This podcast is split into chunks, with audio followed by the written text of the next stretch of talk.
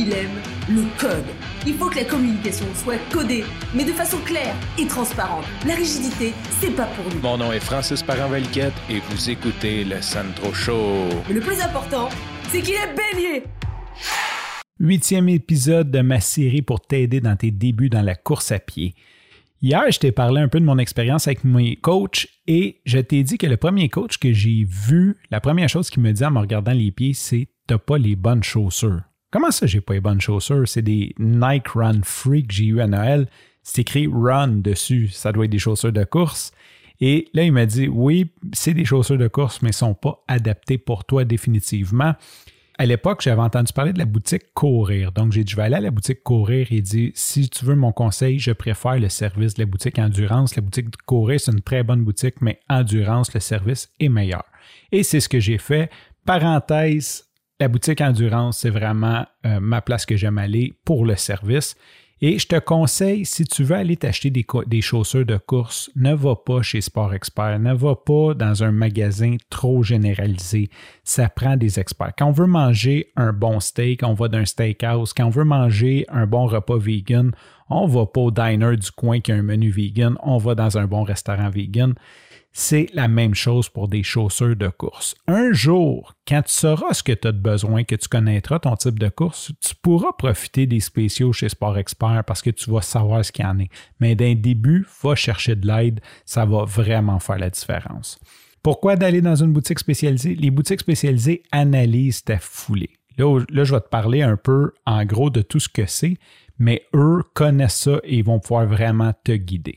Donc, première des choses, aussi nono que ça peut avoir de l'air, des bonnes chaussettes de sport, de course, ils ont un certain support dedans. Ils ont déjà ont une forme qui t'aide à supporter ton pied. Ça l'aide vraiment.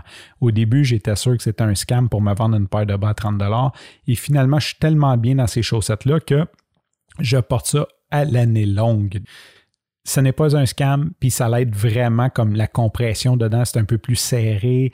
Euh, ça l'aide à éviter les ampoules, vu qu'elles sont pas trop grandes, c'est pas du coton, c'est généralement des, matériaux, euh, des polyesters, des matériaux euh, de la laine de mérino.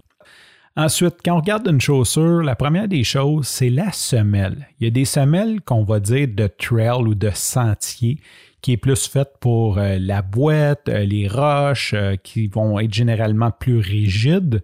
Donc, c'est quand on court en forêt. Et il y a les semelles de route qui sont plus faites pour ceux qui courent en ville, sur le trottoir, dans les parcs, légère poussière de roche. La grosse différence, je dirais, c'est le poids. Donc, l'utilisation que tu en fais, c'est sûr que si tu restes en campagne et que tu vas courir dans la montagne derrière chez toi, jette-toi définitivement des chaussures de trail. Si tu restes en ville puis que tu vas faire majoritairement de l'asphalte puis du béton, jette-toi des chaussures de route, ça vaut la peine, c'est beaucoup plus léger et aussi beaucoup plus agréable.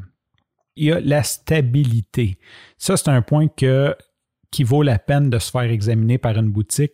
Et là, je suis sûr que pendant le COVID, il y a façon d'envoyer une vidéo de soi qui court à ces boutiques-là, puis ils vont vous donner des choix de chaussures qui vont vous aider si vous ne voulez pas sortir. Je suis pas mal sûr, je n'ai pas confirmé, mais je suis sûr à 80% qu'il y a quelqu'un qui va vous offrir ce service-là. Donc, la stabilité. Pronation, c'est quand le pied s'incline vers l'intérieur et la supination, c'est quand le pied s'incline vers l'extérieur. Pronation, c'est normal, tout le monde en a un petit peu de. C'est un peu normal que nos pieds cherchent à aller vers l'intérieur quand on tombe. Ceci dit, c'est minime euh, normalement. Puis ça, ce qui est dangereux, c'est que tu te foules la cheville en courant. Aussi, il y a de l'hyperpronation, que ça, c'est quand tu en fais à l'extrême, quand ils font plus que 15 Généralement, les gens qui ont les pieds plats vont faire de l'hyperpronation. Donc, ça te prend, dans ce cas-là, ça te prend une chaussure qui, s'appelle stabilité. Euh, généralement, tu as stabilité légère, qui est pour ceux qui ont à peu près une inclinaison de 15 degrés, euh, une, pronation, une supination de 15 degrés. Puis les modérés, c'est quand c'est plus grand que 15 degrés. Il y en a sûrement d'autres aussi. Mais grosso modo, c'est les deux gros types. Puis ça, ça vaut la peine de se faire regarder par quelqu'un qui connaît ça, puis qui peut vous dire si vous en faites beaucoup, pas beaucoup, euh, qui peut vous aider à choisir le type de stabilité. Sinon, il y a les chaussures neutres qui sont souvent les plus populaires. Eux ont aucune stabilité. C'est fait pour ceux qui ont une belle foulée. En passant, ça se corrige. Il y en a qui pensent que tu vas toujours avoir de la pronation ou de la supination. Non, tu peux courir assez que tes muscles vont finir par euh, venir droite. Moi, j'ai commencé, je faisais de la pronation et maintenant je porte des chaussures nerd, j'ai plus besoin de stabilisateur dans mes chaussures. L'inclinaison, euh, en bon français, on dit la drop. Donc, tu as une drop entre ton talon puis le devant de ton pied. Tu as de 0, grosso modo une chaussure plate, à 12 mm. Il y en a peut-être des plus, plus, encore plus droppés que ça. Ce que ça permet de faire, ben, ça l'ajuste un peu ton mouvement quand tu retombes. Si tu cherches à tomber trop du derrière, ben, en étant un petit peu incliné, en ayant des talons hauts de, 1,2 mm, ben, ça va te forcer à tomber un peu plus en avant quand ta technique n'est pas optimale. Généralement, il y a à peu près trois niveaux. Tu as, du 12, du 8 puis du 4 mm. Certaines chaussures minimalistes, ont 0 mm parce que c'est une feuille de papier qui entoure. Donc, la drop, généralement, quand on commence, on n'a jamais une bien belle technique.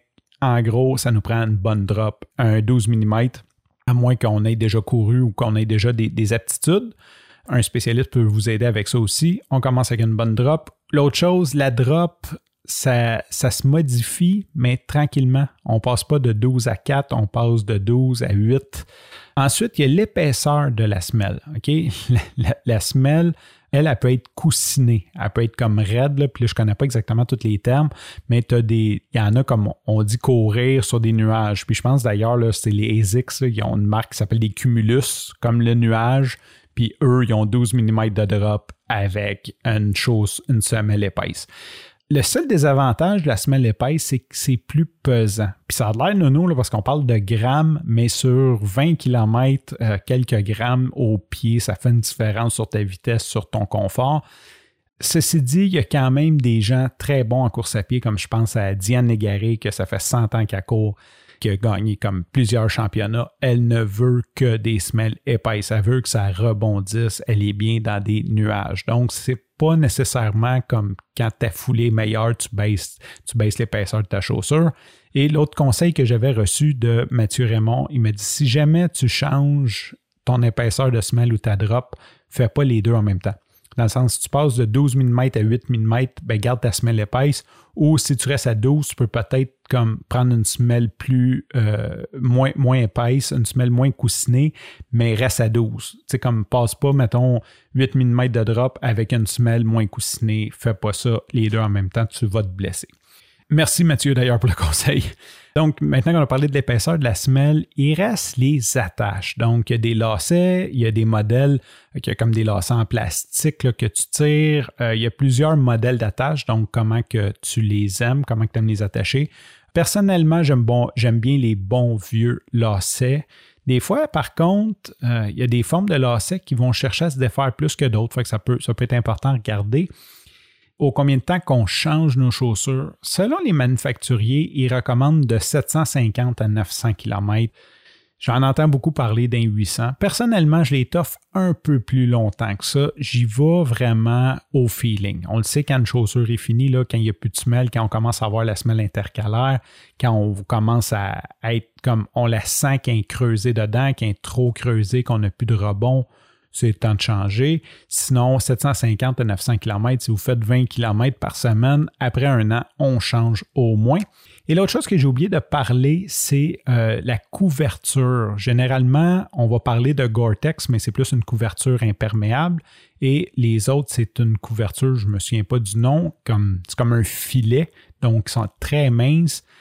L'avantage du filet, c'est que quand il fait chaud et que tu cours, tu as beaucoup moins chaud aux pieds. Par contre, le désavantage, c'est que d'un coup qui commence à faire froid, c'est la première place que tu as froid. Quand tu cours, tu n'as pas froid, mais si tu arrêtes ou que tu fais ton cool down ou que tu marches un peu, c'est pas long que tu as froid aux pieds.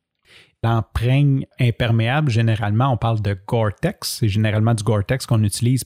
Ce qui est avantageux, c'est qu'il peut pleuvoir, ça va être imperméable, on peut plier dans de la neige, dans de la slotch. Ceci dit, c'est des chaussures beaucoup plus chaudes et beaucoup plus pesantes. Je parlais du poids tantôt. C'est certain que d'avoir un, un emprunt en Gore-Tex va nécessairement être plus chaud. Ce qui arrive, la plupart des coureurs ont deux, trois paires de chaussures. Une, mettons, en Gore-Tex pour les journées qui pleut, l'automne, l'hiver, et une en mèche, je ne sais pas comment dire en français, mais en moustiquaire pour les journées d'été, les journées plus chaudes.